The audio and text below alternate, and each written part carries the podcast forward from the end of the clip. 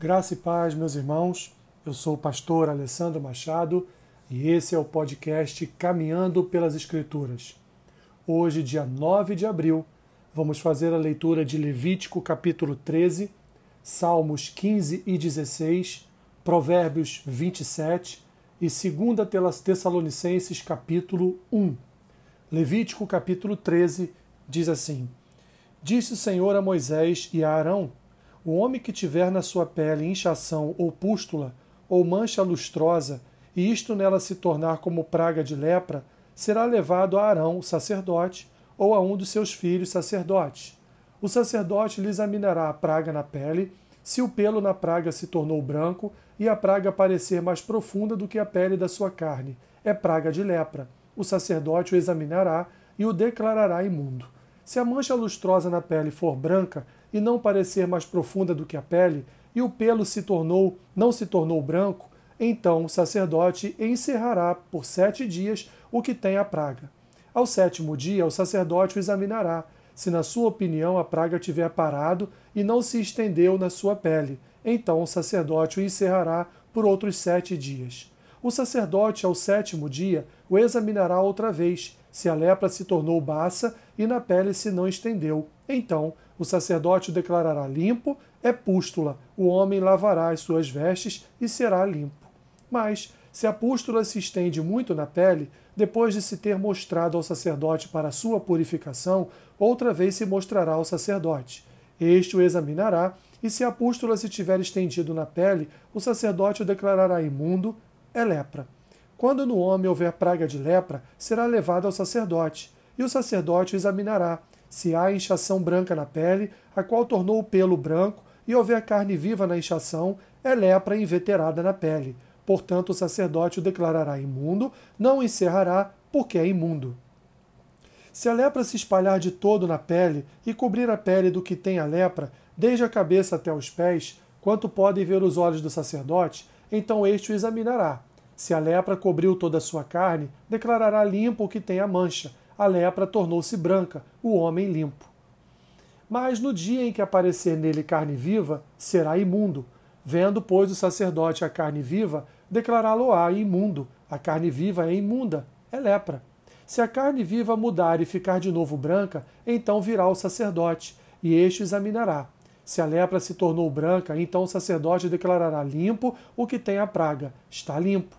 Quando sarar a carne em cuja pele houver uma úlcera, e no lugar da úlcera aparecer uma inchação branca ou mancha lustrosa, branca que tira o vermelho, a vermelho, mostrar-se ao sacerdote. O sacerdote a examinará, se ela parece mais funda do que a pele e o seu pelo se tornou branco, o sacerdote o declarará imundo, praga de lepra é, que brotou da úlcera. Porém, se o sacerdote a examinar e nela não houver pelo branco, e não estiver ela mais funda do que a pele, porém baça, então o sacerdote o encerrará por sete dias. Se ela se estender na pele, o sacerdote declarará imundo o homem, é lepra. Mas, se a mancha lustrosa parar no seu lugar, não se estendendo, é cicatriz da úlcera. O sacerdote, pois, o declarará limpo. Quando na pele houver queimadura de fogo, e a carne viva da queimadura se tornar em mancha lustrosa, branca que tira a vermelho ou branco, o sacerdote a examinará.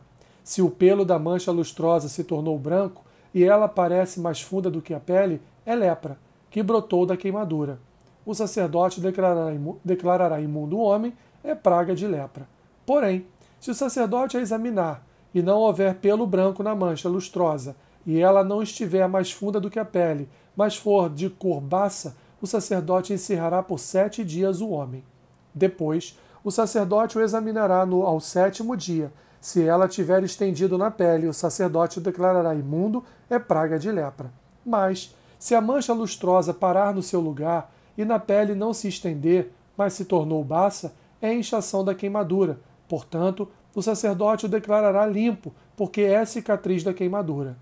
Quando o homem ou a mulher tiver praga na cabeça ou na barba, o sacerdote examinará a praga.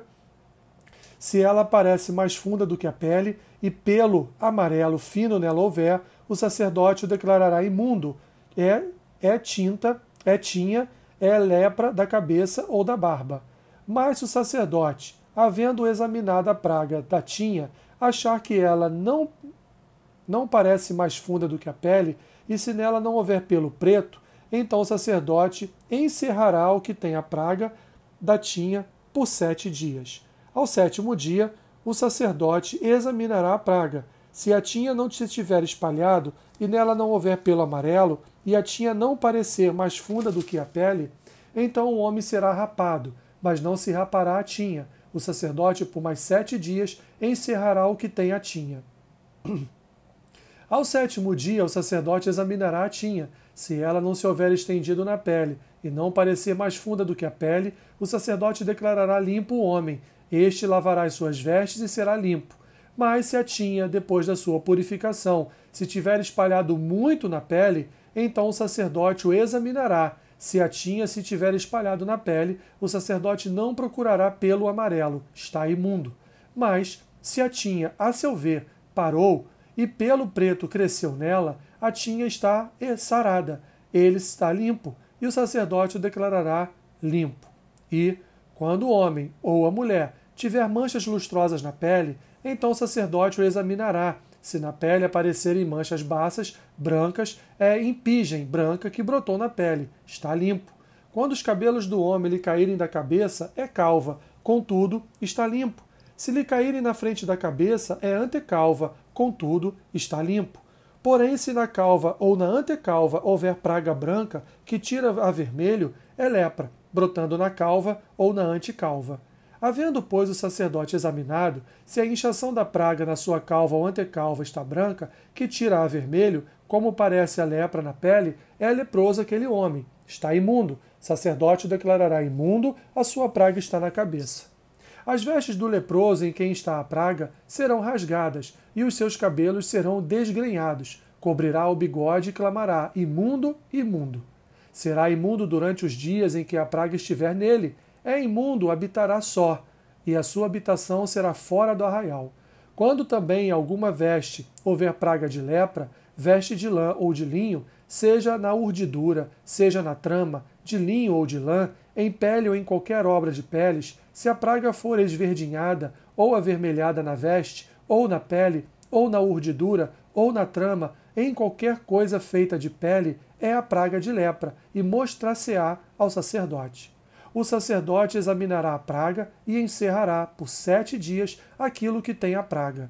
Então, examinará a praga ao sétimo dia, se ela se houver estendido na veste, na urdidura ou na trama, seja na pele, seja qual for a obra que se empregue, é lepra maligna, isso é imundo.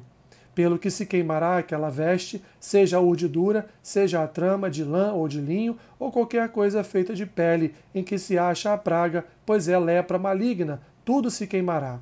Mas, examinando o sacerdote, se a praga não, tiver, não, se estiver, não tiver espalhado na veste, nem na urdidura, nem na trama, nem em qualquer coisa feita de pele, então o sacerdote ordenará que se lave aquilo em que havia a praga, e o encerrará por mais sete dias.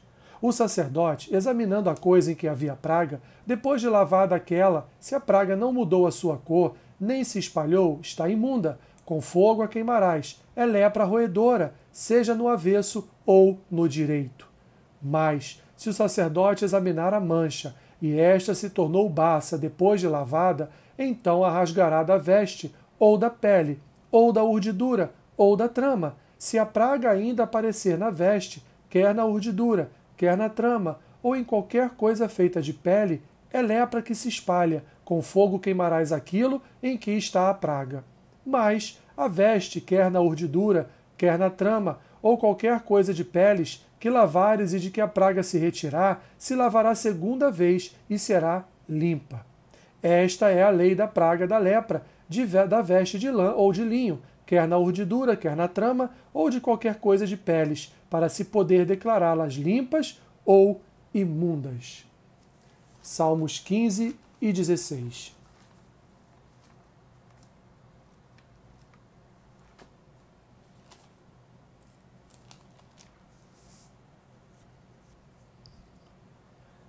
Quem, Senhor, habitará no teu tabernáculo? Quem há de morar no seu santo monte? O que vive com integridade pratica a justiça, e de coração fala a verdade? O que não difama com sua língua, não faz mal ao próximo, nem lança injúria contra o seu vizinho? O que a seus olhos tem, tem por desprezível ao réprobo, mas honra os que temem ao Senhor?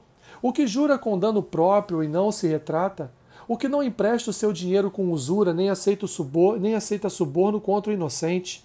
Quem deste modo procede, não será jamais abalado. Salmo 16. Guarda-me, ó Deus, porque em ti me refugio. Diga ao Senhor: Tu és o meu Senhor. Outro bem não possuo, senão a ti somente. Quanto aos santos que há na terra, são eles os notáveis, nos quais tenho todo o meu prazer. Muitas serão as penas dos que trocam o Senhor por outros deuses. Não oferecerei as suas libações de sangue, e os meus lábios não pronunciarão o seu nome. O Senhor é a porção da minha herança e o meu cálice. Tu és o arrimo da minha sorte.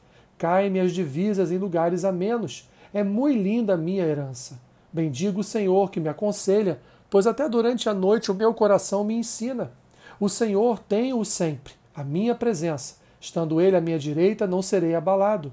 Alegra-se, pois, o meu coração e o meu espírito exulta. Até o meu corpo repousará seguro, pois não deixarás a minha alma na morte, nem permitirás que o teu santo veja corrupção. Tu me farás ver os caminhos da vida, na tua presença plenitude de alegria na tua destra delícias perpetuamente. Provérbios 27 Não te glories no dia de amanhã, porque não sabes o que trará a luz. Seja outro que te louve, e não a tua boca, o estrangeiro, e não os teus lábios. Pesada é a pedra, e a areia é uma carga, mas a ira do insensato é mais pesada do que uma e outra. Cruel é o furor, impetuosa a ira, mas quem pode resistir à inveja? Melhor é a repreensão franca do que o amor encoberto. Leais são as feridas feitas pelo que ama, porém os beijos de quem odeia são enganosos. A alma farta pisa o favo de mel, mas a alma faminta todo amargo é doce. Qual ave que vagueia longe do seu ninho? Tal é o homem que anda vagueando longe do seu lar. Como o óleo e o perfume alegram o coração, assim o amigo encontra doçura no conselho cordial. Não abandones o teu amigo, nem o amigo de teu pai, nem entres na casa de teu irmão no dia da tua adversidade. Mais vale o vizinho perto do que o irmão longe. Sê sábio, filho meu, e alegra o meu coração, para que eu saiba responder àqueles que me afrontam. O prudente vê o mal e esconde-se, mas os simples passam adiante e sofrem a pena. Tome-se a roupa aquele que fica fiador por outrem, e por penhor aquele que se obriga por mulher estranha. O que bendiz a seu vizinho em alta voz logo de manhã, por maldição lhe atribuem o que faz. O gotejar contínuo no dia da grande chuva e a mulher rixosa são semelhantes. Contê-la seria conter o vento, seria pegar o óleo na mão. Como ferro com o fe... como o ferro com o ferro se afia, assim o homem ao seu amigo. O que trata da figueira comerá do seu fruto, e o que cuida do seu senhor será honrado. Como na água o rosto correspondente ao como na água o rosto correspondente ao rosto, assim o coração do homem ao homem. O inferno e o abismo nunca se fartam, e os olhos do homem nunca se satisfazem. Como o crisol prova a prata e o forno o ouro, assim o homem é provado pelos louvores que recebe. Ainda que pises o insensato com mão de grau, entre grãos pilados de cevada, não se vai dele a sua estultícia. Procura conhecer o estado das tuas ovelhas e cuida dos teus rebanhos, porque as riquezas não duram para sempre, nem a coroa de geração em geração.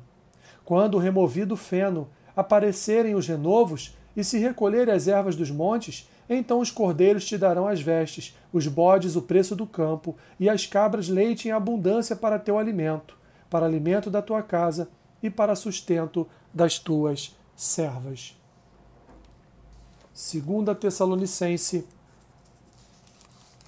Segunda Tessalonicenses capítulo 1 Paulo, Silvano e Timóteo, a igreja dos Tessalonicenses, em Deus nosso Pai e no Senhor Jesus Cristo. Graça e paz a vós outros da parte de Deus Pai e do Senhor Jesus Cristo. Irmãos, Cumpre-nos dar sempre graças a Deus no tocante a vós outros, como é justo, pois a vossa fé cresce sobremaneira e o vosso mútuo amor de uns para com os outros vai aumentando. a tal ponto que nós mesmos nos gloriamos de vós nas igrejas de Deus, à vista da vossa constância e fé, em todas as vossas perseguições e nas tribulações que suportais. Sinal evidente do reto juízo de Deus, para que sejais considerados dignos do reino de Deus, pelo qual com efeito estáis sofrendo.